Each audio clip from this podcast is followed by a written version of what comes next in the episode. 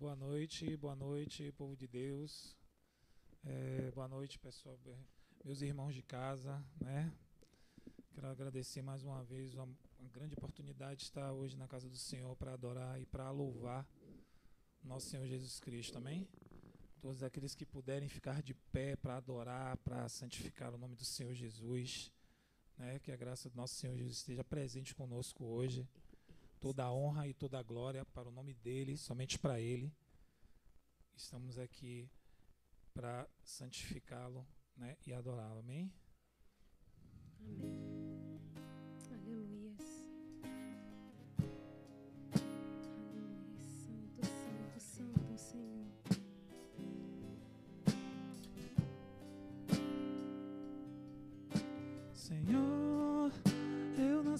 Te chamar de Deus. Eu nasci para te chamar de Pai e andar do seu lado. Senhor, desde o ventre da minha mãe, eu sou povo exclusivo seu. Glória a Deus, sou abençoado. Se vive consciente, aleluia. Mas todo dia o pecado vem e me chama. Todo dia propostas vem e me chama.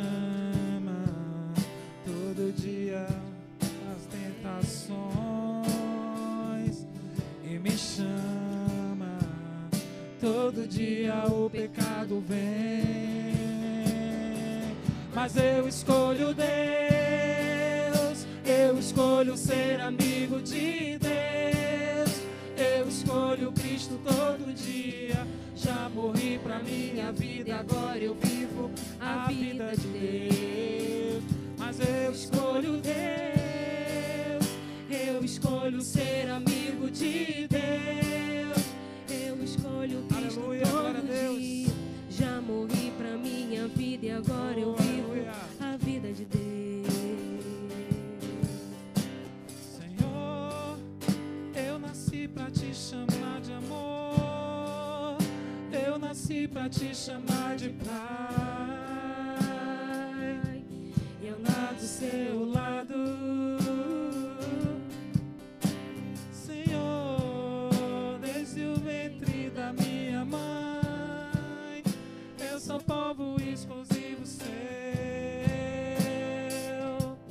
Eu sou abençoado, cis vivo obediente. Mas todo dia o pecado vem, me chama. Todo dia as propostas vêm e me chama. Todo dia vem as tentações e me chama. Todo dia o pecado vem, mas eu escolho Deus. Eu escolho ser amigo de Deus. Eu escolho Cristo todo dia. Já morri pra minha vida, agora eu vivo a vida de Deus. Eu escolho Deus, eu escolho ser amigo Oh, de aleluia, Deus. glória a Deus, meu Deus, obrigado, eu Senhor. Cristo Mais uma noite dia. maravilhosa em Tua presença, Pai. Glorifica a nós, vivo nossos a irmãos, Senhor. de Deus. Mas eu escolho Deus. Eu escolho ser amigo de Oh.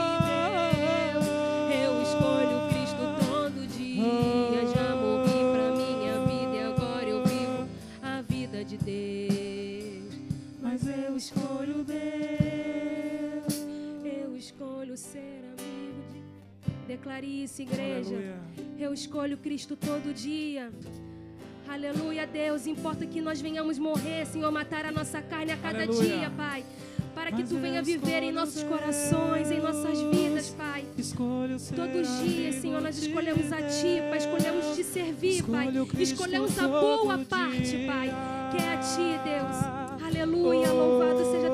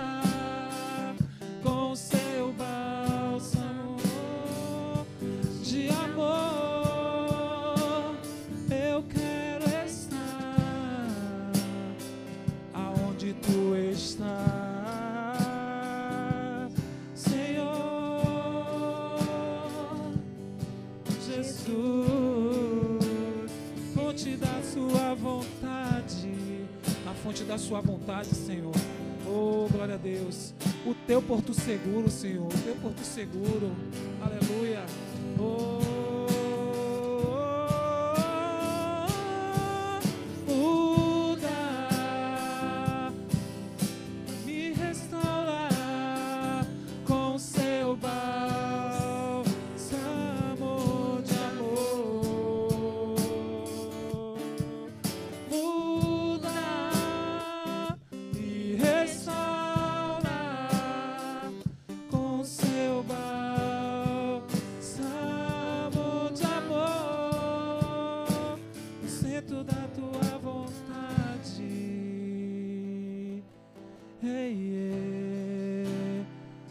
teu porto seguro.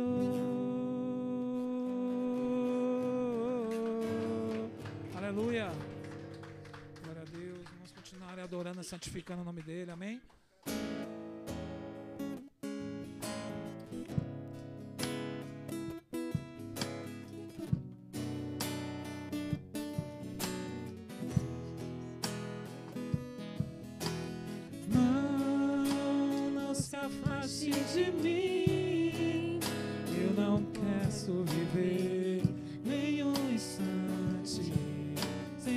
que está bem perto.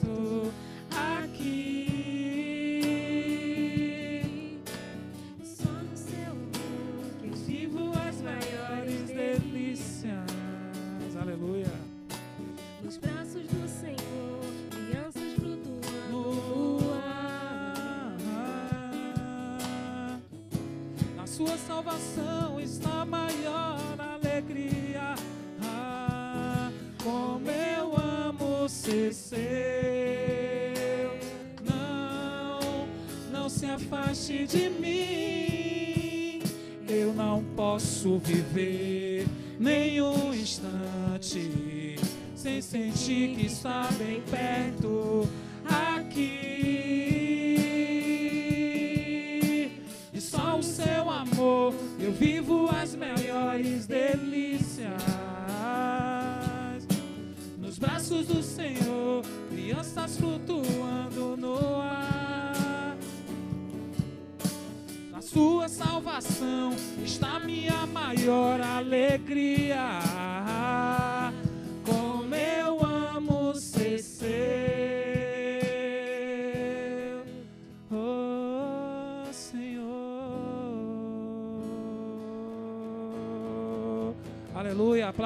Senhor. Glória a Deus. Oh, Senhor Deus maravilhoso. Agradeço a oportunidade em nome de Jesus.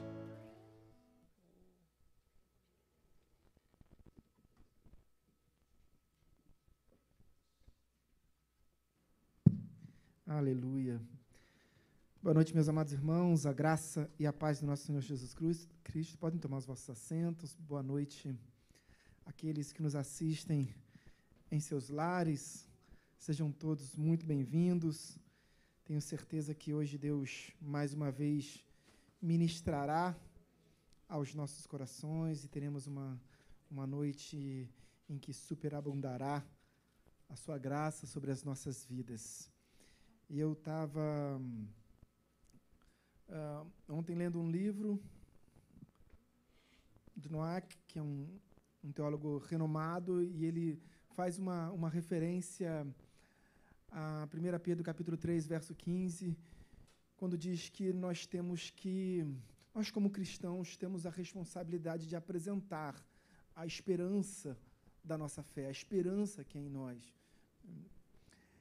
Uh, isso, de certa forma, tem um cunho evangelístico, ele cita, né? tem um cunho evangelístico. A gente, quando nós somos questionados, nós apresentamos a razão da esperança que é em nós.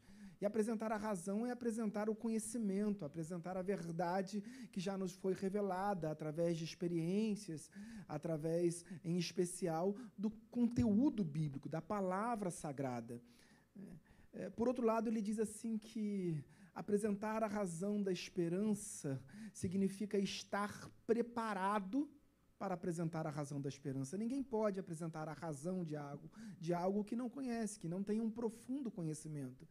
Então, seguindo essa linha de raciocínio, ele diz que estar preparado para apresentar a razão da esperança que há em nós não significa apenas evangelizar o próximo, mas evangelizar a nós mesmos. Em algum momento de nossas vidas nós vamos fraquejar. Nós vamos até questionar. Alguns de nós talvez tropecem. E nós certamente tropeçaremos algumas vezes. E apresentar a razão da esperança significa estar preparado para apresentar a razão da esperança e se estar preparado para representar para apresentar a razão da esperança significa mergulhar mais profundo no conhecimento de Deus. Nesse momento de dízimos e ofertas, eu te convido a mergulhar em águas mais profundas do conhecimento da palavra de Deus. Uh, abra sua Bíblia em Gênesis. Avisos? Perdão. Aninha, peço o seu socorro, que eu já tomei uma bronca aqui. Aniversariante do mês, Toda última quarta-feira do mês nós temos o nosso culto de aniversariante. Esse mês nós temos poucos aniversariantes esse mês, muito poucos. Marcos Vinícius, Alexandra, Juan Cássio e Gustavo Lobo. Benção. Próximo slide, encontro semanal de mulheres singulares, todas as, todas as quintas-feiras às 19 horas, com a diaconisa Luciana Gama. Nosso piquenique do Giro 180 graus. Cadê o giro? Uhul! Eu vi gente aí que não é do cheiro. 13 do 11, sábado, já é sábado próximo então, certo? Sábado agora, às 12 horas, na Quinta da Boa Vista. O encontro vai ser aqui ou vai, vai ser aqui? 12 horas aqui.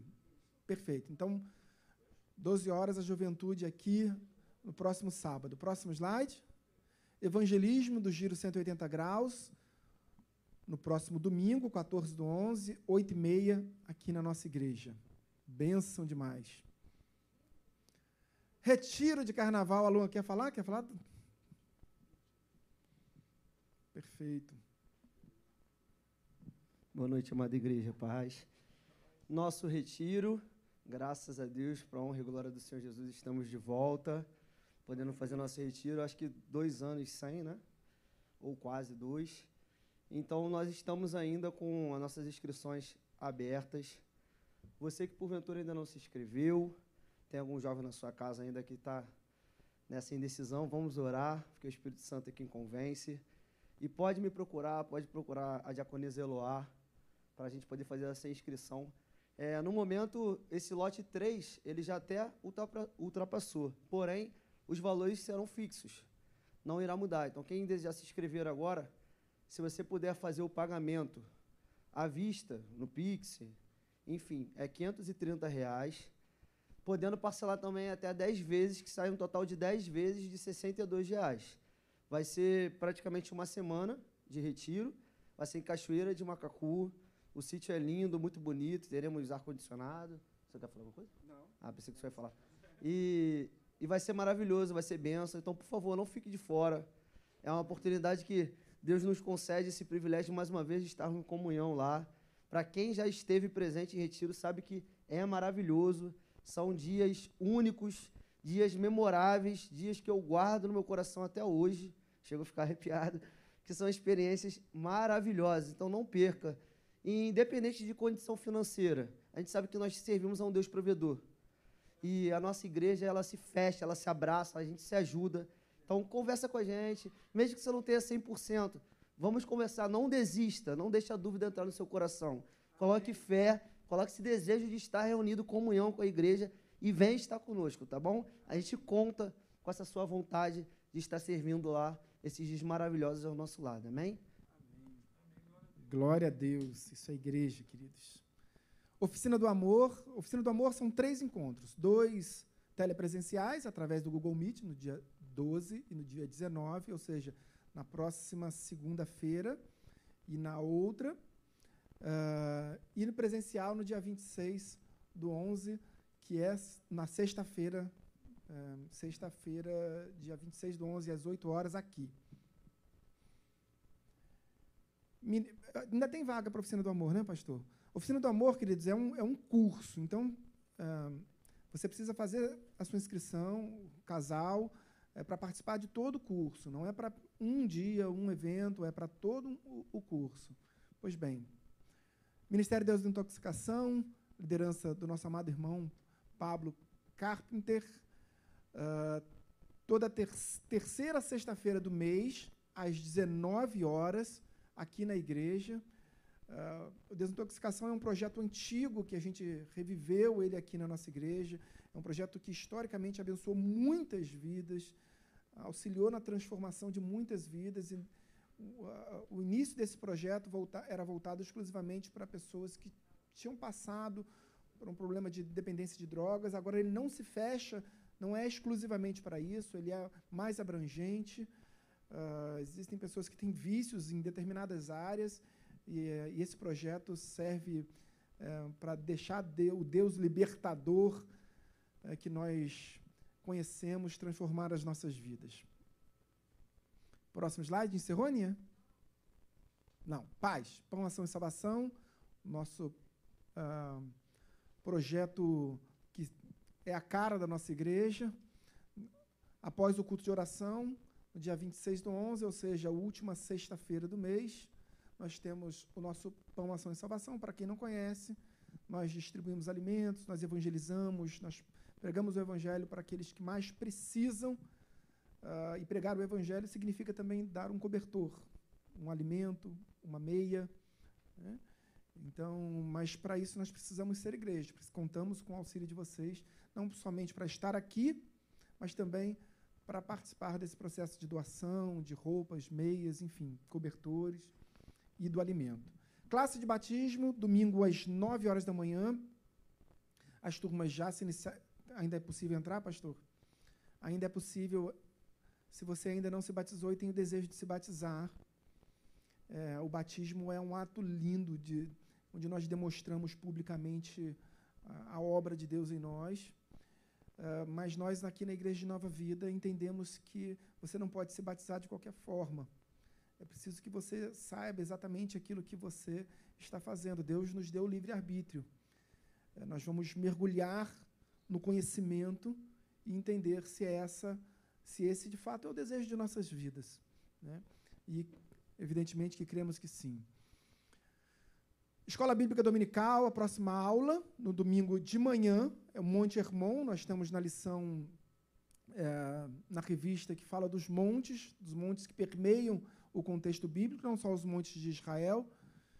Uh, e próximo, a próxima aula é o Monte Hermon, o Monte da Unidade e da Renovação. Amém? Nove horas da manhã. Nesse próximo domingo, Santa Ceia. No domingo passado nós tivemos convidados, então uh, a Santa Ceia vai ser nesse próximo domingo agora, tanto de manhã quanto à noite.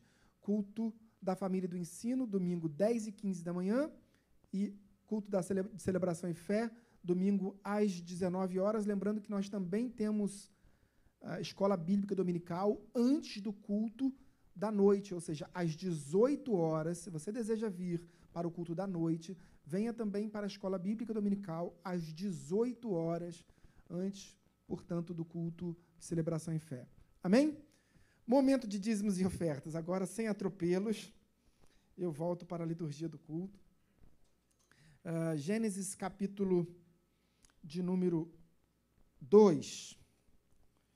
Eu quero ler um texto que é deveras conhecido por toda a igreja, mas quero compartilhar algo. Guarda isso no seu coração, queridos. Olha, Zacarias capítulo 12, mais precisamente no verso de número 1, a Bíblia diz que Deus forma o espírito do homem dentro de si.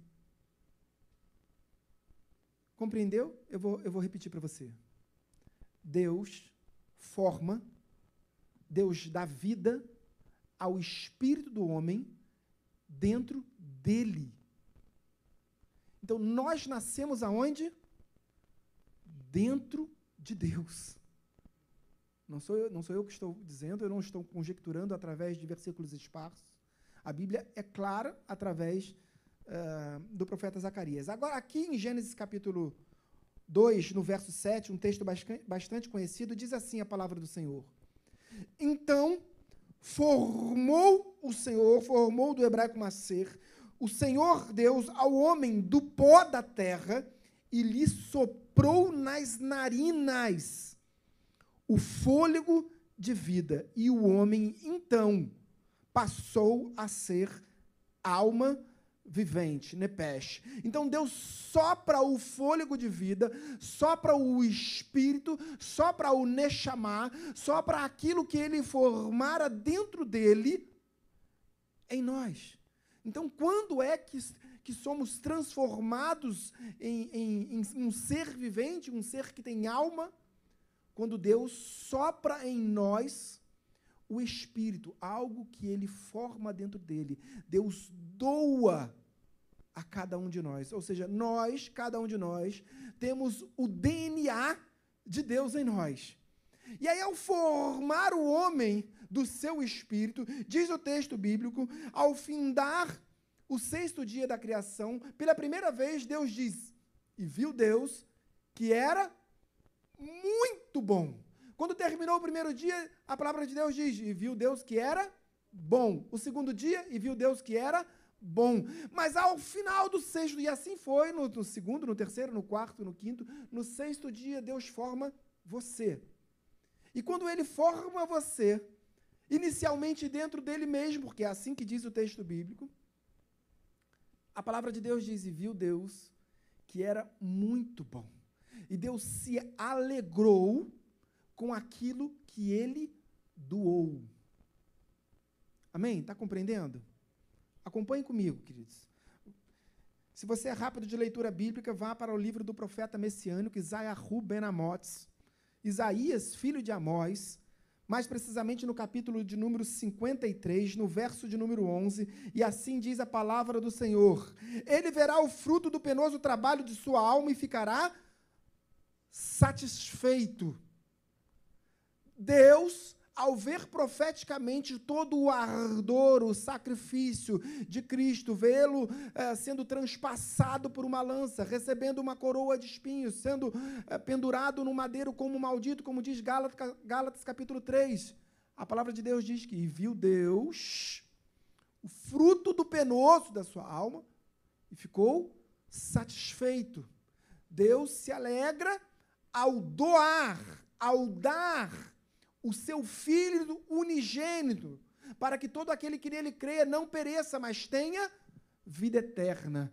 A Bíblia diz que, em João capítulo 3, verso 16, que Deus deu, Deus doou o seu Filho para que nós tivéssemos vida eterna. E a Bíblia diz que Deus ficou satisfeito. Deus se alegrou. Vamos avançar agora na epístola que Paulo escreve à igreja grega de Corinto,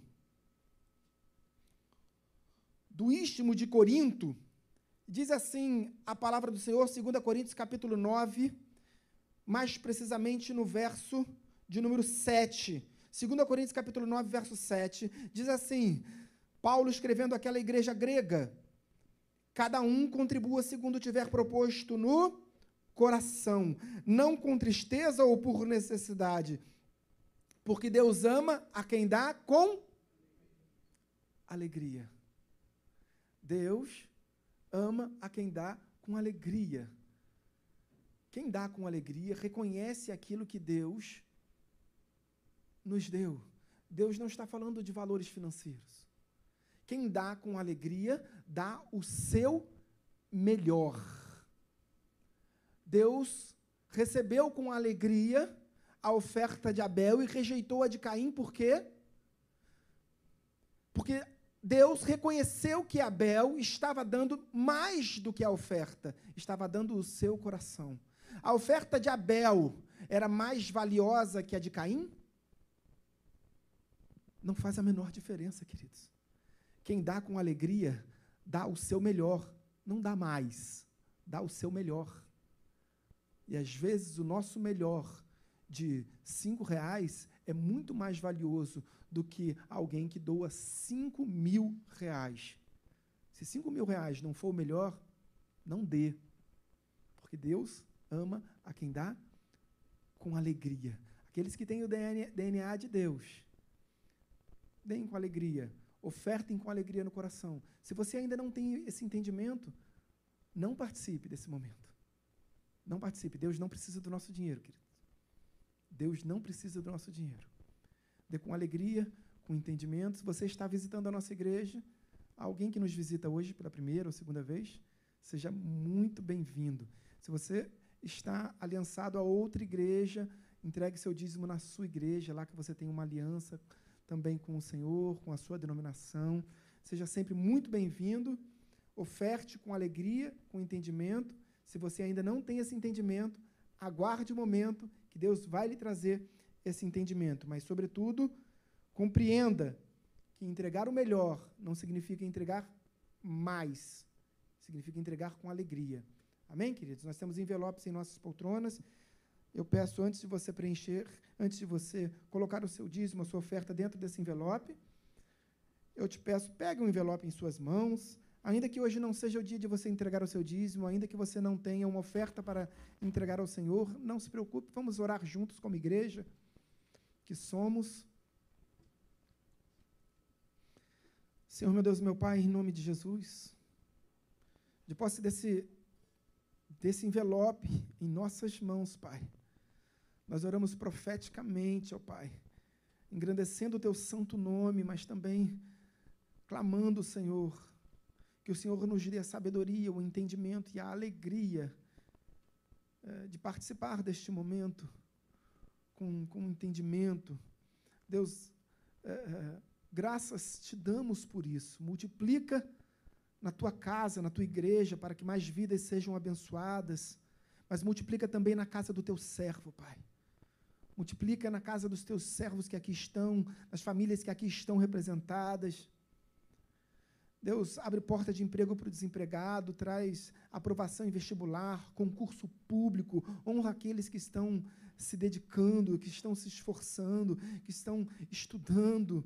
Deus, em nome de Jesus, multiplica uh, abastece a dispensa. A tua palavra diz que o Senhor nunca viu uh, o justo mendigar o pão. Deus, isso não pode acontecer no nosso meio, porque o Senhor supre, o Senhor é um Deus provedor, e o Senhor utiliza a tua igreja para prover, Pai. Usa-nos, Pai, para sermos provedores ao teu lado, Pai. Deus, em nome de Jesus, amém e amém. Fique bastante à vontade para ofertar para entregar o seu dízimo. Nós temos uma maquininha ali, às vezes a gente evita de circular com dinheiro, sobretudo à noite. Você pode ficar bastante à vontade para utilizar a sua máquina e Deus muito te abençoará.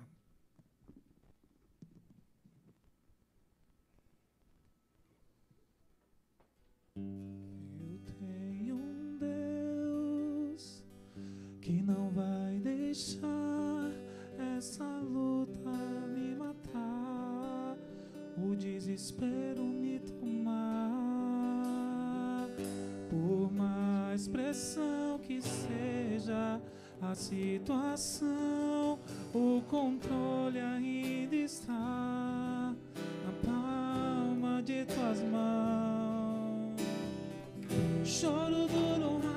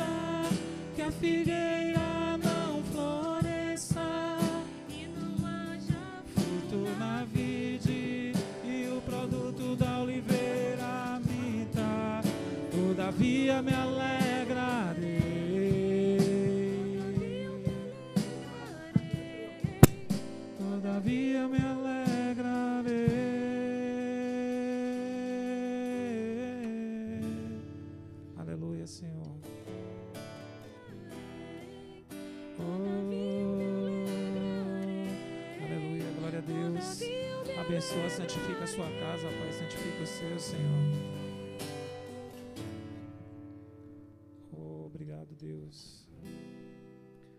Glórias a Deus, amém? Amém ou amém, igreja? Você pode dar uma linda salva de palmas ao Senhor Jesus? Dá um empurrão, um empurrão abençoado, um pescotapa abençoado no seu irmão, na sua irmã que está aí do seu lado. Fala para ele, acorda, varão, acorda, varoa. Amém? Queridos, estamos, obviamente, vindo do trabalho, muitos, a maioria, cansados do nosso físico, mas não deixe seu espírito cansar, não, amém? O espírito não cansa, até porque o espírito, ele é eterno. O espírito vai trabalhar por toda a eternidade. Pastor, quando eu chegar no céu, eu vou descansar. Não vai descansar, não. Queridos, você vai trabalhar muito. A Jerusalém celestial ataviada, quando descer a esta terra, no- novos céus, novas terras, você vai trabalhar muito na nova terra que Deus trará sobre para as nossas vidas. Jerusalém celestial é muito trabalho, alguns terão competências, ou seja, queridos, mas isso é para depois nós conversarmos. Eu quero dar boa noite a todos, os aqui estão, os irmãos estão em seus lares, da mesma forma, sejam muito bem-vindos. Amém? Amém, igreja? Ô, tá difícil hoje, hein? Hoje está complicado. Amém? Ô, glória! Quando, o pastor, quando vem um pastor convidado aqui, é glória a Deus, é aleluia, né? Ô, glória, aleluia! Pastor espirra, glória a Deus! Meu Deus, queridos, sinceramente, eu não me preocupo com nada disso. Vocês tenham certeza, seu pastor aí não se incomoda de por, por dar glória a Deus ou por ficarem calados. Isso, para mim, é, não demonstra santidade, mas demonstra um toque, um toque, uma emoção. Mas nós não somos crentes emocionais, nós somos crentes espirituais, amém? O que nos move é no espírito. Se você quiser dar glória a Deus, dê glória a Deus. Agora, não é porque alguém dá mais glória a Deus que o outro que é mais espiritual, ok? Se, não, se fosse assim, meu Deus, já estaria perdido, queridos. Mas sim pelo que Deus sonda os quadrinhos dos nossos corações, amém? Antes da palavra chegar na minha boca, Deus já sabe o que eu vou falar. Antes de eu dar glória a Deus, Deus já sabe o que, o que me levou a isso. Se foi um- uma simples comoção geral, se foi uma influência daqueles que estavam do meu lado, se foi às vezes uma provocação de púlpito, ou se veio de fato do meu espírito. Então, que não importa a forma, queridos, quer dar glória a Deus, dê, quer se colocar de pé, se coloca, quer sentar, senta, quer, quer rodar, roda, quer, quer bater palma, bata. O importante é você estar firme com Deus. Amém? Glórias a Deus. Bom, eu quero orar antes pelos pedidos de orações. Foram 11 pessoas abordadas, colocaram seus nomes ali na frente. A oportunidade de nós estarmos orando pela vida de cada um, ok? Feche seus olhos, curva a sua cabeça, vamos orar.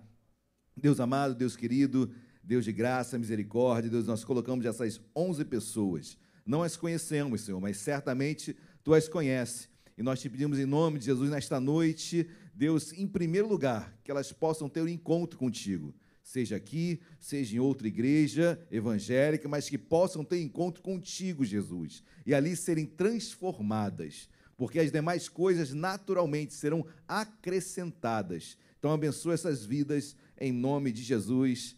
Amém e amém. Glórias a Deus.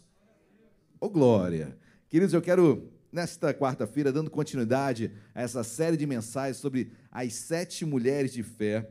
Olha, são mensagens maravilhosos. Quarta-feira passada eu preguei sobre Ana e olha, confesso que já preguei várias vezes sobre Ana, um texto de 1 Samuel 1, 2, várias vezes já preguei sobre essa mulher, mas da forma com a qual Deus ministrou no meu coração quarta-feira passada foi a primeira vez. E eu pude é, ter um, uma, uma compreensão melhor do que ocorreu do capítulo 1 para o capítulo 2 com Ana, como Deus transformou aquela mulher como Deus realmente é, se. Como Jó falou no capítulo 42, antes o conhecia de falar, agora meus olhos te veem. Ou seja, Ana também poderia parafrasear Jó, porque Ana, ela realmente ouvia de falar, mas agora ela viu com seus próprios olhos o mover de Deus, quem era Deus na sua vida, e um voto que ela faz tem a sua vida transformada, queridos. É, os irmãos sabem, eu até falei no início, é, eu não vejo voto no Novo Testamento, queridos. Eu sou, eu sou, é, eu vejo Cristo em todas as coisas. Voto é, no Antigo Testamento é algo que existia e foram feitos vários votos, onde quando eu trago para o Novo Testamento eu não os vejo, porque o voto era quase que uma barganha com Deus. Senhor, se tu me deres isso, eu farei aquilo. Eu creio que esse não seja hoje o proceder nosso em Cristo. Amém? O nosso proceder em Cristo, nós fazemos porque fazemos. Nós adoramos porque adoramos. Nós andamos com Deus porque andamos com Deus. Se ele fará ou não é outra coisa, queridos. Mas nós amamos o Deus pelo que ele é. Eu não preciso fazer barganha com Deus. Se tu me deres Deus, agora eu vou ser um homem de Deus. Isso é, é me perdoem o, o, a palavra, mas isso é, é não vou falar, não vou falar. Mas isso é muito interesse, muito interesse. Isso é agir com Deus de forma interesseira. Mas no, novo, no Antigo Testamento isso era comum. Mas o voto de Ana me chama atenção, queridos, porque o voto que ela faz, é, e talvez seja aí, e esse foi o gancho que eu peguei, o voto que Ana faz, Senhor, se tu me deres um filho, eu darei a ti. Olha que coisa louca, queridos. A mulher ansiava, peticionava a Deus, orava a Deus por um filho, e quando Deus, caso Deus desse a ela, ela não ficaria. Eu não consigo enxergar interesse nesse voto. Eu não consigo enxergar barganha nesse voto, onde o que eu peço não será meu. Pelo contrário, Ana seria devolver o filho a Deus. Então, é, é um voto de adoração, queridos. É uma, eu, eu eu não colocaria nem o contexto de voto, mas uma, uma oração de, de gratidão, de entender que Deus é Senhor. E quando Ana entendeu que o filho dela não era para calar a boca de Penina, que o filho dela não era para, para agradar seu marido, a partir do momento que ela deixou de pensar nela mesma e nos aqueles que estavam ao seu redor, Penina que sim é, pegava no pé de Ana, zombava de Ana, não era para calar a boca de Ana de Penina, perdão, que o filho viria. Mas quando ela consegue se desligar disso, Senhor, o meu filho é para ti. Enquanto você estiver orando para ter aquilo que você não tem e o outro tem, talvez você nunca tenha. Enquanto você estiver orando para receber só para postar no Facebook, talvez tu nunca tenhas. Mas se você estiver orando, pedindo, clamando a Deus, para que, Senhor, se tu me deres, Senhor, eu vou glorificar muito o teu nome. Senhor, como eu vou poder abençoar outras vidas. Senhor, como eu vou poder ajudar outras pessoas. Queridos, eu creio que esse seja o propósito, muito mais que um voto que Ana fez. Estava no bojo daquela oração dela. Aí ela consegue falar em, em 1 Samuel capítulo 2. Ela consegue fazer uma oração linda. O Senhor é aquele que empobrece e enriquece. Aquele que leva a sepultura e levanta. Caramba, quem é esta mulher? Talvez a oração dela pudesse continuar dizendo: O Senhor é aquele que faz estéreo e também dá filhos. Ou seja, queridos, essa mulher é transformada no capítulo 1 para o capítulo 2. E eu creio que a mulher de hoje também que será pregada, Deus falará muito aos nossos corações. Amém? Glórias a Deus. Abram as vossas Bíblias, meus amados, em Mateus capítulo 15, versículo 21. Mateus capítulo 15, versículo de número 21. É uma passagem muito conhecida, então eu vou ler apenas o versículo 21 como prefácio da mensagem desta noite, ok? Você que achou, por gentileza, coloque-se de pé, se você puder. Da mesma forma, os irmãos e irmãs que se encontram em seus lares. Mateus 15, 21. Todos acharam, amém? O Evangelho de Cristo segundo Levi, Mateus. 21 diz assim: Saindo dali, Jesus foi para a região de Tiro e Sidom. Eis que uma mulher, cananeia, que tinha vivido daqueles lados, clamava. Oremos. Deus amado, em nome de Jesus, nós queremos clamar, Deus, nesta noite.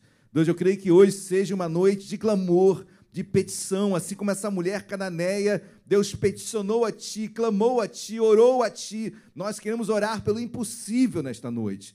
Deus, aquilo que aos nossos olhos parece tão distante, mas para Ti não há impossíveis. Nós colocamos, meu Pai, nossos sonhos, projetos, planos, tudo, Deus, diante de ti, no teu altar, para que tu venhas a falar hoje, Deus, para que tu venhas fazer milagres nesta noite, meu Pai. Nós precisamos de ti. Chegamos aqui, Deus, nesse dia, de uma forma e queremos sair de uma forma diferente. Então, tenha liberdade para falar em nosso meio, Deus. Usa-me em nome de Jesus. Amém e amém. Podem se assentar. Queridos, esse texto os irmãos conhecem também tão bem, e eu creio que Deus queira, queira expandir um pouco o nosso entendimento sobre esta mensagem. O texto começa no versículo 1 e diz assim: Saindo dali, Jesus estava saindo de um lugar, Jesus estava em Cafarnaum, Jesus estava indo para o norte de Israel, Jesus estava quase que fronteiro, é, já na, na fronteira ali com Tiro, com Sidom, Tiro. Ao sair dali, queridos, quando estava ainda se deslocando, e é importante você guardar isso, saindo dali, porque algo aconteceu. A Bíblia não deixaria essa expressão saindo dali à toa, é porque algo aconteceu enquanto ele estava lá. E o que aconteceu está no versículo, nos versículos anteriores, depois irmãos, os irmãos leiam com calma. Mas Jesus teve um embate com os fariseus e com os saduceus. Porque os fariseus estavam questionando por que os discípulos não lavavam as suas mãos antes de comer. Olha, isso é coisa de impuro, isso é impureza. E começaram a questionar, a entrar num dilema, e Jesus para um pouco da conversa. Aqueles fariseus só gostam de chamar atenção para aquilo que é exterior. E Jesus fala: olha, o que contamina o homem não é o que entra, e sim o que sai. Porque o que sai procede do coração. E aí é que fico imaginando aqueles fariseus com aquele tapa na cara, muito mais do que o lavar das mãos que é externo, muito mais é o que sai da sua boca. Porque o que vocês falam vem do coração. Lavar as mãos ou não não contamina ninguém. Mas o que você, como você age, como você fala, o teu proceder, aí sim, porque vem do teu coração. E Jesus passa por esse embate com os, pelos fariseus já, eu fico imaginando tenso, chateado e triste, com algo que traz desgaste emocional. E Jesus vai para uma região, aí sim o versículo 21, saindo dali, depois disso tudo, importante você guardar isso, a já insatisfação de Jesus com os fariseus, que eram os judeus doutores da lei. Jesus já estava insatisfeito com eles, sai dali com uma insatisfação, com desgaste emocional. E ele vai. Saindo ali, Jesus foi para a região de Tiro e Sidom. Tiro e Sidom fica hoje ali no atual Líbano, era a região dos fenícios, era uma região que não era da terra de Israel, ou seja, eram pessoas que ali viviam, que não eram judeus, não, é, não serviam ao Deus de Israel. E Jesus começa a se deslocar para aquela região de Tiro, Sidom, atual Líbano, antiga Fenícia. Ali Jesus começa a se deslocar para aquele local. E ele encontra uma mulher, que a Bíblia diz, e é sobre ela que nós queremos ministrar nesta noite. Eis que uma mulher cananeia. Guardem isso, queridos. Eis que uma mulher cananeia. Amém, igreja? Glória a Deus. Ou Ciro Finício em outras, em outras versões, ok? Mas era uma mulher da região onde viviam os cananeus. É importante você entender isso, porque vai trazer uma compreensão melhor para o texto das barreiras que essa mulher, só em sendo mulher, já eram barreiras que deveriam ser é, suplantadas por ela, mas além de ser mulher numa sociedade totalmente é, machista e muito, muito voltada para o homem, obviamente, mas aquela mulher ela era cananeia. Pastor, por que frisar cananeia? Além de ser uma estrangeira para, para Israel, não era do povo de Deus, essa mulher vem dos cananeus. Os cananeus, para os irmãos que não sabem, não se recordam, melhor dizendo, cananeus vem de Canaã. Canaã vem de Cã. Cã vem de Noé. Quando Noé, os irmãos conhecem a história de Noé, o homem que achou graça diante de Deus, uma, começa uma nova geração, uma nova humanidade começa em Noé, porque o dilúvio acabou com todos, salvo a família de Noé. Noé tem três filhos, amém? Amém, meus amados? Sem, Cã e Jafé. De Cã, que tem quatro filhos, um deles é Canaã, da onde vem os cananeus, que é aqueles eus todos que você conhece da Bíblia, Jebuseus, Eveus, Eteus, todos viviam entre Sidom e Gaza. Olha, Sidom, a região, esses eram os cananeus. Mas, pastor, por que o senhor está frisando isso? Porque, queridos, Noé amaldiçoou, amaldiçoou seu filho Canaã. Há uma maldição sobre os cananeus. Aquela mulher, além de enfrentar uma barreira enorme por ser mulher, ainda havia uma barreira de uma maldição que seus ancestrais carregavam e ela carregava também de ser maldita, de não ter direito à, à, à, comunhão com Deus, de trazer sobre si uma, uma, uma maldição. Os irmãos conseguem entender isso, queridos? Quantas barreiras essa mulher precisava suplantar para chegar até Jesus? Porque aquela mulher queria chegar até Jesus, mas sobre ela havia uma barreira de preconceito, mulher, sobre ela havia uma barreira teológica, porque ela era estrangeira, ela não era de Israel. Como é que ela ia chegar até Jesus? Jesus veio para os judeus, não veio para os demais naquela época.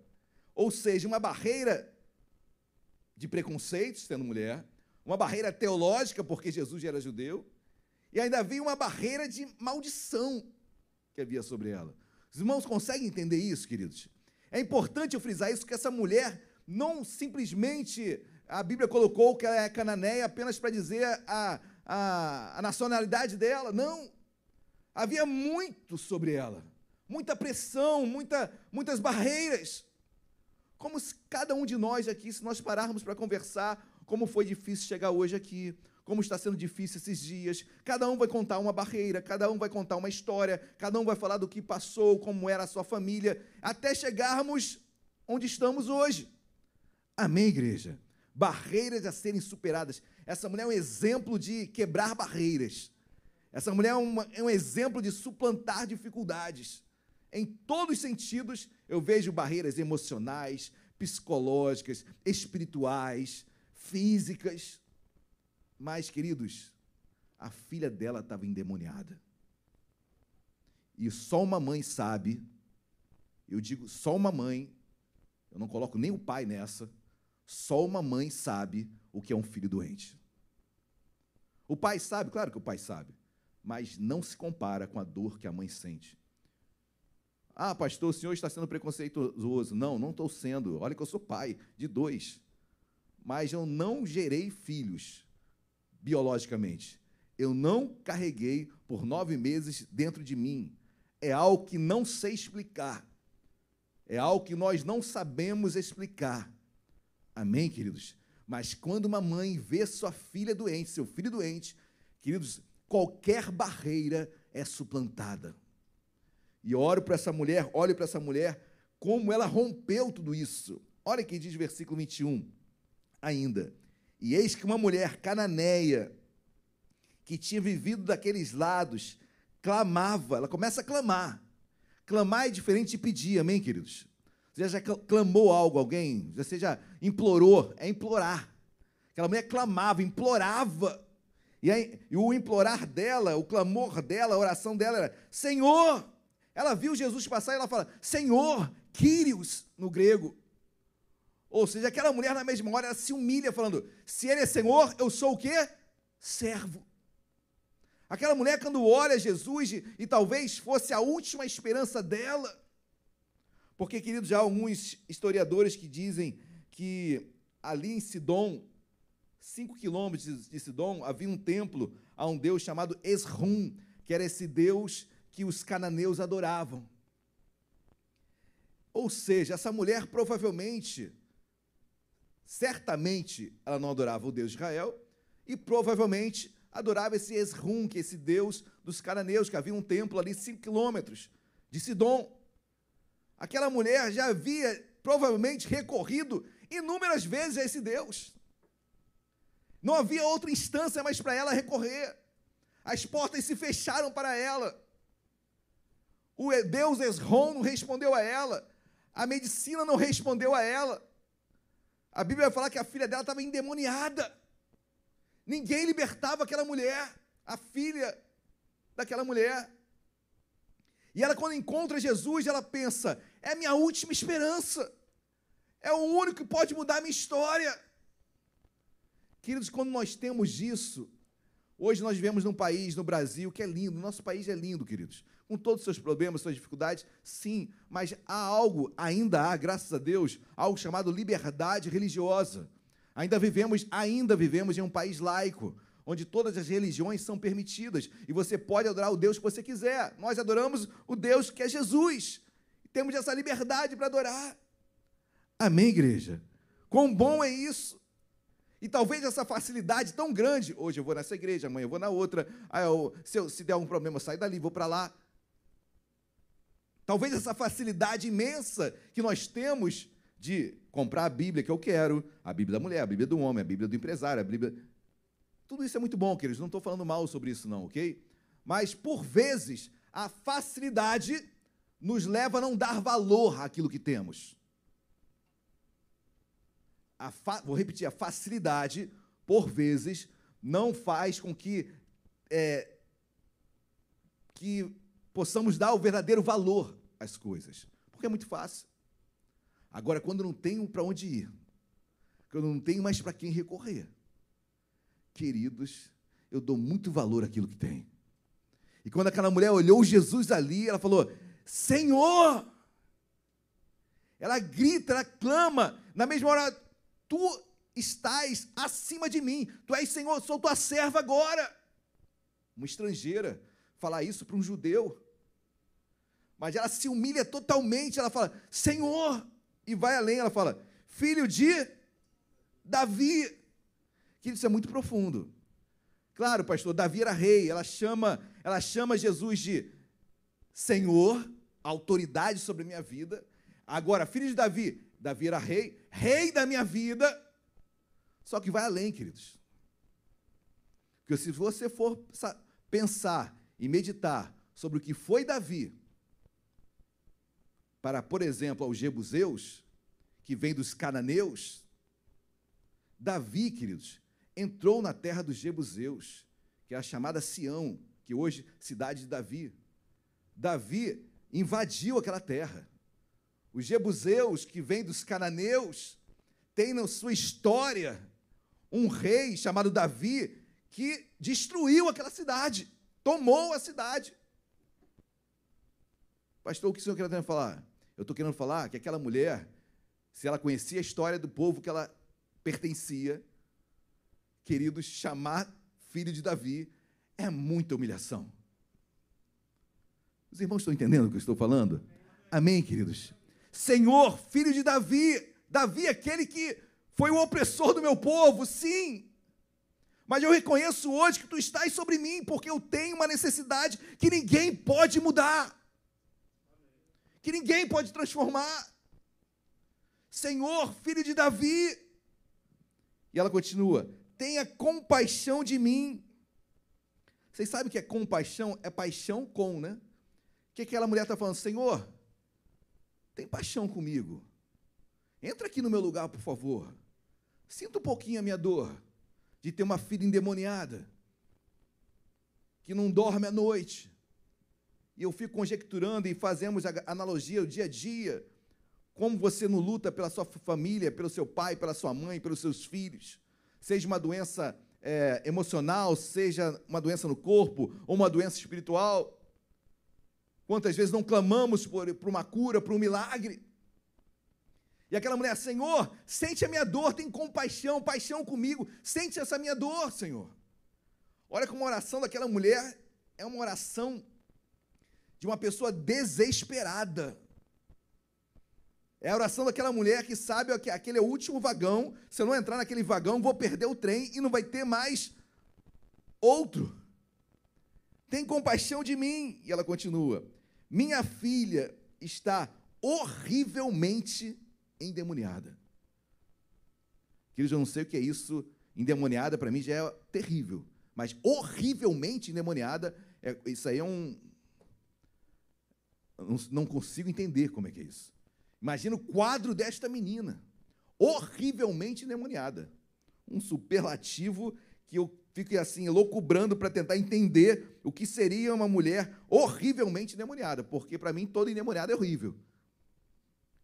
Mas não, horrivelmente, ou seja, era algo que deveria realmente chamar a atenção a todos. Versículo 23.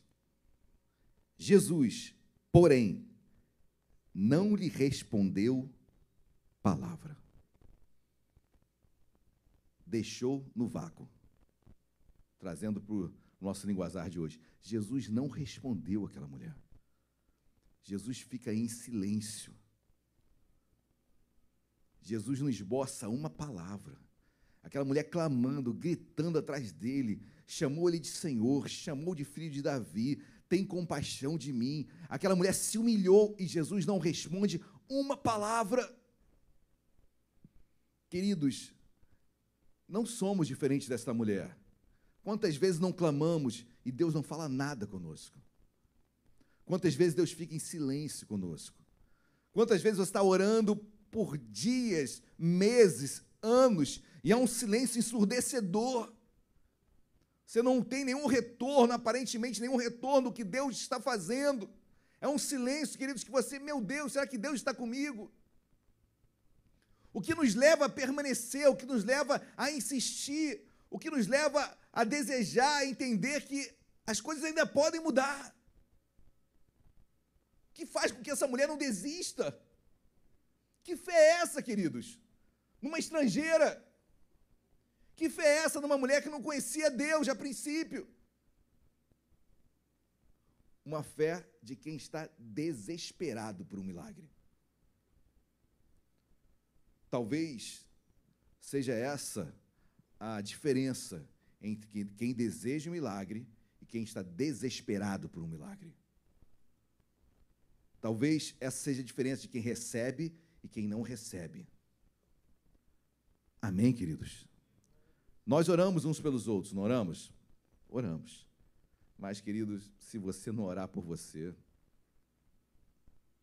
sinceramente, eu não vou orar de todo o coração, queridos. Vocês me perdoem pelo que eu vou falar, mas vocês vão me entender. Eu não vou conseguir orar desesperadamente por você. Pelo meu filho, eu vou orar desesperado. pela minha esposa, desesperado. Eu vou orar muito por você, por favor, me perdoe, amém? Eu amo vocês. Entendo o que eu estou falando. Eu vou orar muito, vou chorar, vou clamar, vou interceder, mas os nossos são os nossos. Você vai orar muito mais pelo seu filho do que por mim. Desespero talvez seja a receita de uma oração com respostas. Porque aquela mulher estava desesperada. E o silêncio de Deus, de Jesus, não faz com que ela pare. Isso que me chama a atenção, olha 23, vamos continuar. Jesus, porém, não lhe respondeu palavra. Então os seus discípulos, aproximando-se, disseram: Mande embora, pois vem gritando atrás de nós. Olha só, queridos, os discípulos, os chamados ungidos, os chamados apóstolos, os chamados homens de Deus, entenderam aquele silêncio como desistência. Manda embora logo. Jesus, quer que a gente mande essa mulher embora? Está perturbando. Vamos mandar essa mulher embora? Jesus, tu queres? Nós, iremos até ela e, e mandaremos ela embora. Para os discípulos, os judeus, conhecedores da palavra, não tinha mais esperança para aquela mulher. Para eles, não tinha mais esperança. Queridos, eu posso até não ter esperança por você. Mas se um dia eu falar isso para você, não acredite. Tenha esperança. Não pare. Lute até o fim. Pessoas podem aparecer e falar: não tem mais jeito. Não acredite, em nome de Jesus. Nós temos um Deus que faz milagres. Pode ser médico, pode ser advogado, pode ser doutor, pode ser o que for, pode ser pastor. Não acredite. A última palavra é do Senhor. E aqueles doutos, aqueles discípulos, aqueles apóstolos, já sentenciaram aquela mulher. Quem está entendendo, diga glória a Deus. Não pare em nome de Jesus, amém? Versículo 24. Mas Jesus respondeu. Você pode dar um glória a Deus? Jesus respondeu. Jesus responde, queridos. Graças a Deus que ele responde. Se será o que eu quero ouvir ou não é outra coisa. Mas Jesus responde. E eu quero que você guarde, já com base nas séries de mensagens que nós escutamos em outubro, eu quero pegar um gancho. Porque, na minha opinião, o que ficou de tantas mensagens abençoadas em outubro é dar valor ao que eu tenho. É eu viver um pouquinho de Filipenses capítulo 4, versículo 8, que diz: olha, se tem alguma coisa de justo, de puro, tem alguma coisa é, de louvor, seja isso que ocupe o teu coração. O que eu guardei dessa, dessa, do mês de outubro, de pregações de aniversário, foi dar valor ao que eu tenho. E, e as, as, pequenas, pequenas é, para mim, mudanças que Deus está fazendo.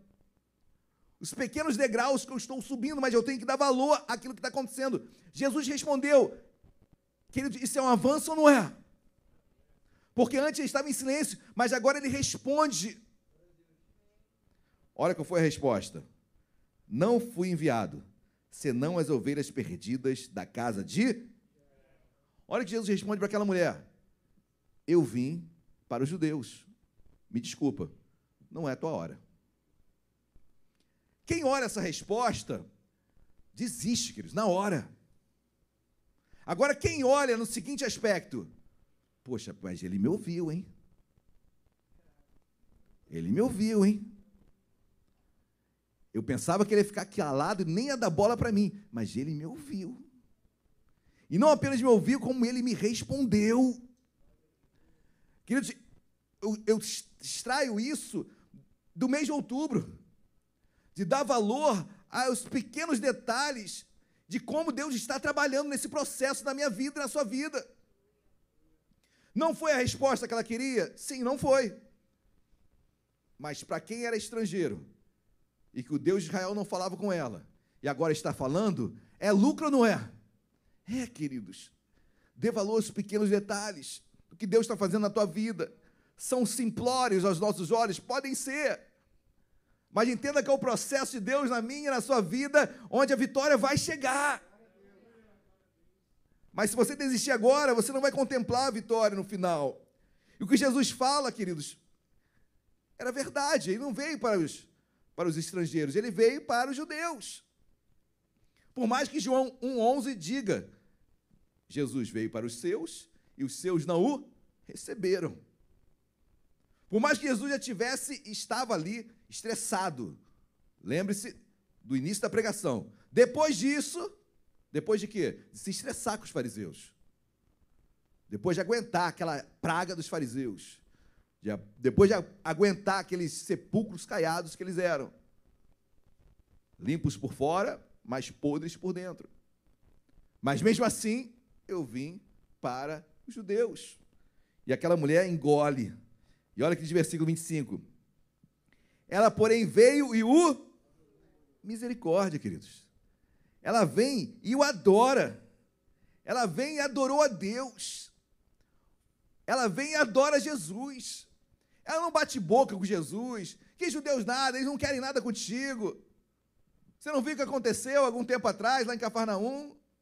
Você não vê quem são os fariseus? Não, aquela mulher, ela adora. Ela, aquela mulher consegue compreender que Jesus falou com ela. Amém, meus amados? Ela consegue ver uma evolução no processo. Consiga, consiga perceber Deus evoluindo no processo na sua vida, amém? Consiga perceber Deus agindo na sua vida. Glória a Deus. 25, ela porém veio e adorou, dizendo: Senhor, me ajude. Queridos, ninguém ia parar aquela mulher, não. Me ajude. Senhor, me ajude. Ela já tinha clamado a mesma coisa. Não tinha pedido? Tem compaixão de mim? Me ajude. Ela continua com a mesma retórica. Me ajude. Não vou sair daqui, Senhor. Me ajude. Que eles não parem de, de buscar Deus. Não para de pedir, não para de clamar a Deus. Me ajude, Senhor. Eu não posso, tu podes. Amém, igreja? 26. Jesus respondeu. Jesus responde de novo para aquela mulher, queridos. Olha, é, são raras as vezes que a gente vê um diálogo tão demorado com alguém. E um estrangeiro, e Jesus dialogando com aquele estrangeiro. Só, só palavra dura, né? E aquela mulher engolindo e tentando guardar em seu coração aquilo que tinha proveito. Mas olha o que diz o 26 agora. Jesus responde pela terceira vez. Na verdade, ele responde pela segunda, né? A primeira foi um silêncio. Mas, 26, Jesus respondeu: Não é correto pegar o pão dos filhos e jogá-lo aos. Misericórdia, vou embora. Essa é muito forte, né, queridos? É... Olha o que Jesus fala: não posso tirar o pão dos judeus, o alimento dos judeus, e dar para cachorrinho. Cachorro era um animal que é, vivia nas ruas comendo lixo. Em outras palavras, olha, isso não é para você agora. O que eu vou te dar, o que eu tenho é muito precioso, não é para você. Queridos, você ia embora ou não ia? Pastor, acho que eu ia. Depois dessa, me chamou de cachorrinho. Acho que cachorrinho aqui está até no diminutivo para amenizar a situação. Podia ser cadela. E claro que sobre isso tudo há, um, há uma questão teológica profunda demais, queridos. Jesus preparou um povo, nós não teríamos tempo para explicar isso, né? Mas Jesus prepara um povo, o povo judeu, porque do povo judeu viria o Messias, esse povo que guardaria a lei. Então havia uma necessidade de proteger um povo, porque a partir desse povo viria o Messias, Jesus. E dali o evangelho seria pregado, mas os judeus falharam. Falharam. Jesus veio para eles e eles não receberam. infelizmente, até hoje, Jesus é como um impostor para os judeus. Infelizmente. Mas um dia, como, como o missionário falou sobre Zacarias, um dia eles olharão para aquele que transpassaram na cruz. Um dia eles olharão e se converterão. Amém, igreja? Mas essa palavra é muito dura. Não é correto pegar o pão dos filhos e jogá-lo aos cachorrinhos. Para aqui, queridos. O que você vê de bom nessa frase? Vamos exercitar isso. O que você vê de bom nessa, nessa frase? Pastor, não vejo nada de bom. Não é correto pegar o pão dos filhos. Espera aí. Então tem pão. Tem ou não tem pão? Não é correto pegar o pão dos filhos e jogá-lo aos cachorros. Espera aí, então tem pão. Eu fico imaginando aquela tem pão? Então quero. Então tem milagre para mim. Não está à minha disposição agora, mas tem. Ou seja, tem solução para minha filha. Está na mesa dos outros, mas eu tenho, eu quero, eu sei que tem solução. Tem pão. Tem alimento. Tem resposta. Amém, queridos? Pode parecer longe de nós, pode parecer que não está ao nosso alcance, mas tem solução. Eu fico imaginando aquela mulher, poxa, peraí, tá certo que tu foste bem claro que o pão é para os judeus, mas o que importa para mim é que tem pão. E eu vou atrás dele. Eu vou atrás dele. Vá atrás do pão da vida. Jesus, amém, igreja? Não pare, não largue, não desista. Ela enxerga o que ninguém enxergou, tem pão. E o versículo 27 diz: A mulher disse: É verdade, Senhor, pois os cachorrinhos comem das migalhas que caem na mesa da mesa dos seus. Queridos, aquilo ali mudou. E aquela mulher fala: É, Senhor, mas eu como das migalhas. Sabe o pão que o Senhor coloca lá? as migalhinhas que eles desprezam, eu como. Queridos, eu quero trazer para o mundo espiritual isso. Se aquela mulher tinha tamanha fé comendo migalha, imagina essa mulher comendo pão.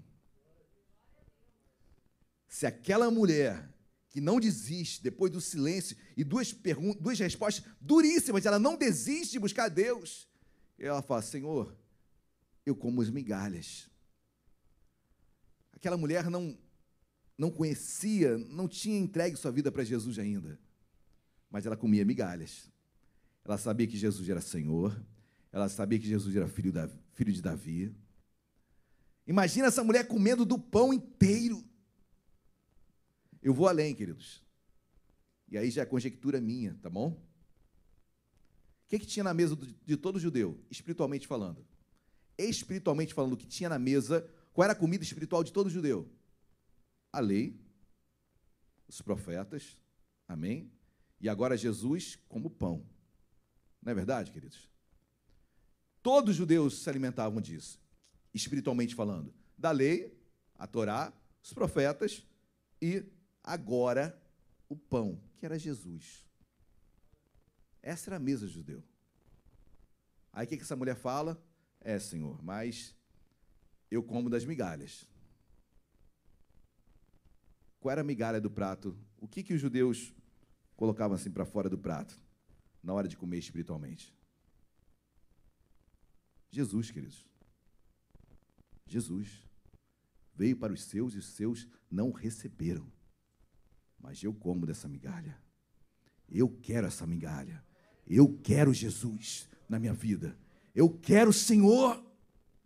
E quando ela fala isso, queridos, olha que diz o 28. Então exclamou, Jesus exclamou: Mulher, que grande fé você tem, que seja feita como você quer. E desde aquele momento, a filha dela ficou curada. Que grande fé você tem, mulher. A gente só fala da pequena fé de de Pedro, a gente só fala da, da pequenez da fé de Pedro, mas essa mulher tinha grande fé.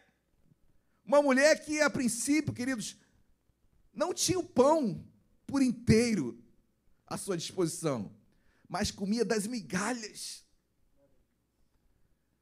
Queridos, não faça do teu prato, não faça de Jesus as migalhas do teu prato. Mas mesmo que você faça, saiba que alguém vai comer e vai ser abençoado. Mas saiba que nós temos um prato à nossa disposição hoje, Jesus à nossa disposição. Não desista, clame, peticione, ore a Ele, busque-o, porque Deus tem muito mais para as nossas vidas, muito mais. Palavras duras podem ter chegado aos nossos corações, podem ter sido respostas duras, até de pessoas que nós considerávamos. Os apóstolos mandaram a mulher embora, queridos, na primeira. Na primeira. Talvez você esteja aqui e tenha se decepcionado com alguém. E talvez se alguém seja uma liderança, alguém que tinha uma você dava uma consideração a mais a ela. Queridos, você pode se decepcionar com todo mundo, inclusive comigo, mas com Deus, não. Ele está aqui, amém? Vamos colocar de pé. Ele está aqui. A filhinha daquela mulher foi curada, endemoniada ela estava, e foi curada, porque ela não desistiu. Não desista na primeira, não desista na segunda, não desista na terceira, na quarta, não desista nunca. Porque a resposta, a última resposta, sempre será do Senhor sempre será de Deus. Amém, queridos? Fala com Deus nesta noite. Vou pedir, Gustavo, fica no violão aqui, por favor. Amém, queridos? Eu sei que hoje é uma noite de milagres. Eu sei que Deus te trouxe hoje aqui porque Ele quer responder de algo diferente na sua vida. Talvez você esteja insistindo por algo, pedindo por algo, clamando por algo. E talvez você esteja num silêncio. Talvez alguém já tenha dado uma sentença para você de não. Talvez a resposta que Deus tenha dado para ti te entristeceu. Queridos, preste atenção numa coisa e guarda isso no seu coração. Só você sabe onde dói. Ezequias recebeu uma, uma resposta de Deus que ele morreria. Ele morreria. O profeta Isaías levantado por Deus para entregar uma profeta para o rei, uma profecia para o rei. Que profecia é essa? Olha, você vai morrer essa enfermidade você vai morrer. Ezequiel já é, falou, ah, é, é assim mesmo? É. Tá bom. Eu creio que Deus falou isso. Só que Ezequias fala, só que eu vou orar agora. Eu tenho direito a orar, não tenho? Eu não tenho direito para Deus reverter? Queridos, quando, quando você tem uma negativa, você tem duas, duas soluções. Ou você desiste e chora e vai para casa chorar, ou você entra com recurso. Se Deus disse não, eu vou recorrer a quem? Eu vou recorrer a Ele mesmo. Deus é poderoso, poderoso, para mudar qualquer quadro. Ainda mais quando o quadro é dele. Ele é poderoso. Ele dá mais 15 anos de vida para Ezequias. Deus dá mais 15 anos de vida para Ezequias. Não existe resposta que vai te fadar a parar. Não existe. Não existe. Entre e peleja com Deus no bom sentido, ore com Ele. Senhor, misericórdia, Senhor, muda a minha história, muda esse quadro, cura, sara, faz o impossível acontecer, mas eu não quero parar assim, não quero acabar assim. Só você pode orar assim. Só um desesperado pode orar assim. Só um desesperado. Feche seus olhos. Curva a sua cabeça. Querido, se você tem algo que tem tirado a tua. Vamos louvar, vamos louvar. Louva de todo o coração nesta noite, amém? Vamos louvar a Deus. Deixa Deus falar contigo ainda, mais ainda. Aleluias.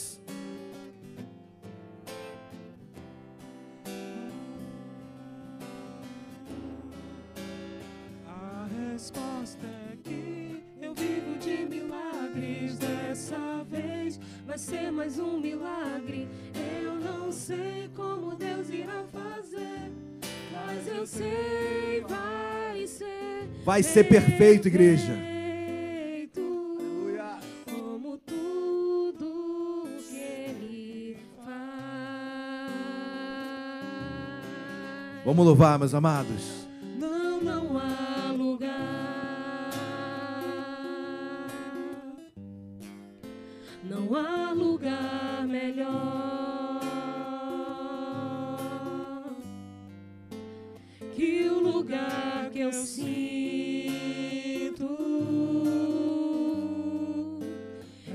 Senhor está. Só nesse lugar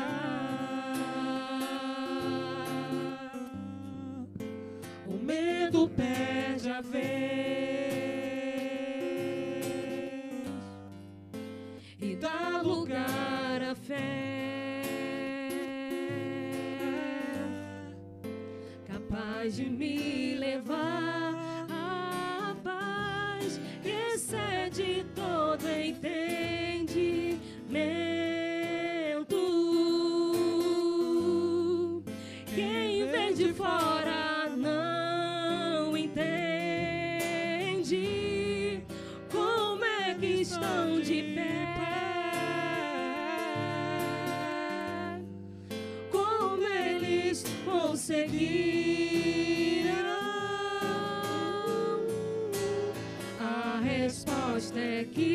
eu vivo de milagres. Dessa vez vai ser mais um milagre. Eu não sei como Deus irá fazer, mas eu sei vai ser perfeito como tudo que Ele faz. A gente vai continuar louvando, queridos. Se você está desesperado por algo, sai do seu lugar, vem aqui à frente. Nós queremos orar pela sua vida. Nós cremos que Deus está aqui, amém? Nós cremos que mais uma vez Ele fará milagres. Aleluias.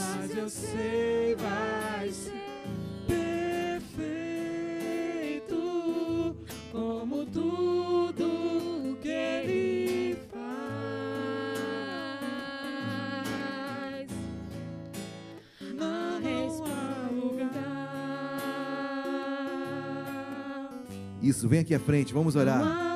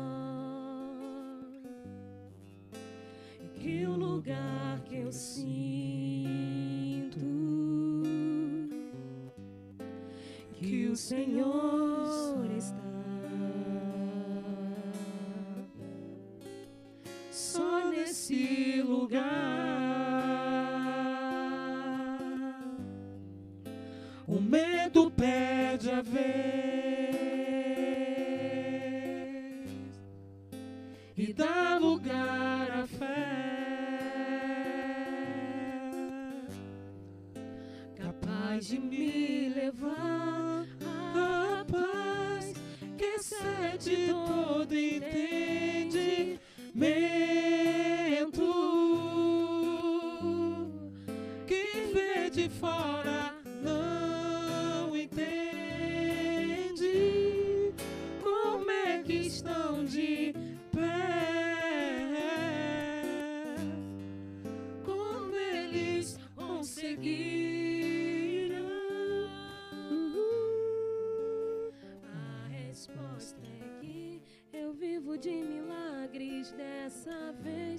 Ser mais um milagre. Eu não sei como Deus irá fazer, mas eu sei vai ser perfeito, como tudo que Ele faz. Deus amado, em nome de Jesus. Meu Pai, nós queremos te louvar nesta noite. Nós queremos te agradecer, porque o impossível, Deus, pode ser para nós, mas para ti não há.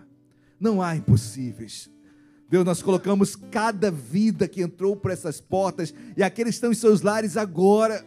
E a mesma palavra que foi lançada em oração aqui especificamente, nós lançamos para todos e para aqueles que estão em seus lares também. Não desiste, Senhor, nós não desistiremos. Deus, o que é um silêncio para ti, o que é uma negativa para ti, aquela mulher conseguiu enxergar. E que essa palavra fique em nossos corações. Se algum louvor existe, se alguma justiça existe, se algo reto existe, se algum louvor há, que seja isso que ocupe o nosso coração, a nossa mente. Deus, aquela mulher se ocupou em enxergar o que ninguém enxergava. E aquilo a enchia de fé. Não vi tamanha fé como essa. Grande fé essa mulher teve. Deus nos enche de fé nesta noite, a perseverarmos. E nós cremos, meu Pai, no milagre que operou nesta noite. Tomamos posse, Deus, em nome de Jesus. Amém e amém. Você crê nisso? Dê um glória a Deus bem alto aí no seu lugar. Dê uma linda salva de palmas a Jesus. Amém. Podem se assentar, queridos. Quão bom é falarmos com Deus, amém? Quão bom é estarmos na presença dEle. Que Deus continue a falar contigo, que Deus complete aquilo que o homem não pôde falar, e certamente Deus tem muito mais a falar ao seu coração, ok? Queridos, estamos encerrando a liturgia do culto desta noite, lembrando que Domingo que vem, domingo de ceia, não percam, vem estar conosco. Estamos retornando do mês de aniversário com muito mais. Deus tem muito mais a falar aos nossos corações, amém? Então tragam convidados, façamos do, do domingo como ele é, o dia do Senhor, amém? Domingo é dia do Senhor. Não que os demais não seja, mas por vivermos num país é, onde ah, foi colocado como domingo, como dia do descanso, dia onde o trabalhador, nem todos, né, queridos? Mas o trabalhador fica em sua casa. Mas se você fica, pastor, meu descanso segunda-feira. Esse é o dia do Senhor. Procura uma igreja em qualquer lugar e vá correndo. Amém? Uma igreja segunda-feira. Se você tem sua folga terça-feira, procure uma igreja terça-feira e esse será o dia do Senhor na sua vida. Amém? Mas não deixe de estar cultuando ao Senhor. Vamos colocar de pé. Vamos agradecer ao Pai por esse dia maravilhoso que Ele nos concedeu e para a semana que está por se findar e vamos estarmos e vamos estar juntos domingo aqui neste lugar. Amém, queridos? Feche seus olhos, vamos orar. Deus amado, nós te agradecemos, meu Pai. Obrigado pelo maná desta noite. Obrigado, meu Pai, pela tua palavra. Obrigado pelo pão vivo que tu és em nossas vidas. Despede o teu povo em segurança, em paz. Obrigado porque nós recebemos o milagre. Deus, e o milagre vai vai acontecer em nossas vidas no teu tempo, Senhor. Nós cremos em nome de Jesus. Sejamos todos abençoados mais ainda durante todo o percorrer desta semana, Deus. Despede em paz, segurança o teu povo, nos livra de todo mal no retorno aos nossos lares, nos leva em segurança com os teus anjos ao nosso redor, Deus, em nome de Jesus. E que o amor de Deus Pai, a graça e a paz, nosso Senhor e Salvador Jesus Cristo, e as doces consolações do Espírito Santo de Deus, sejam sobre as nossas vidas, hoje e para todo sempre Toda igreja diga amém e amém. Dê uma linda salva de palmas a Jesus. Deus abençoe a todos. Vão em paz.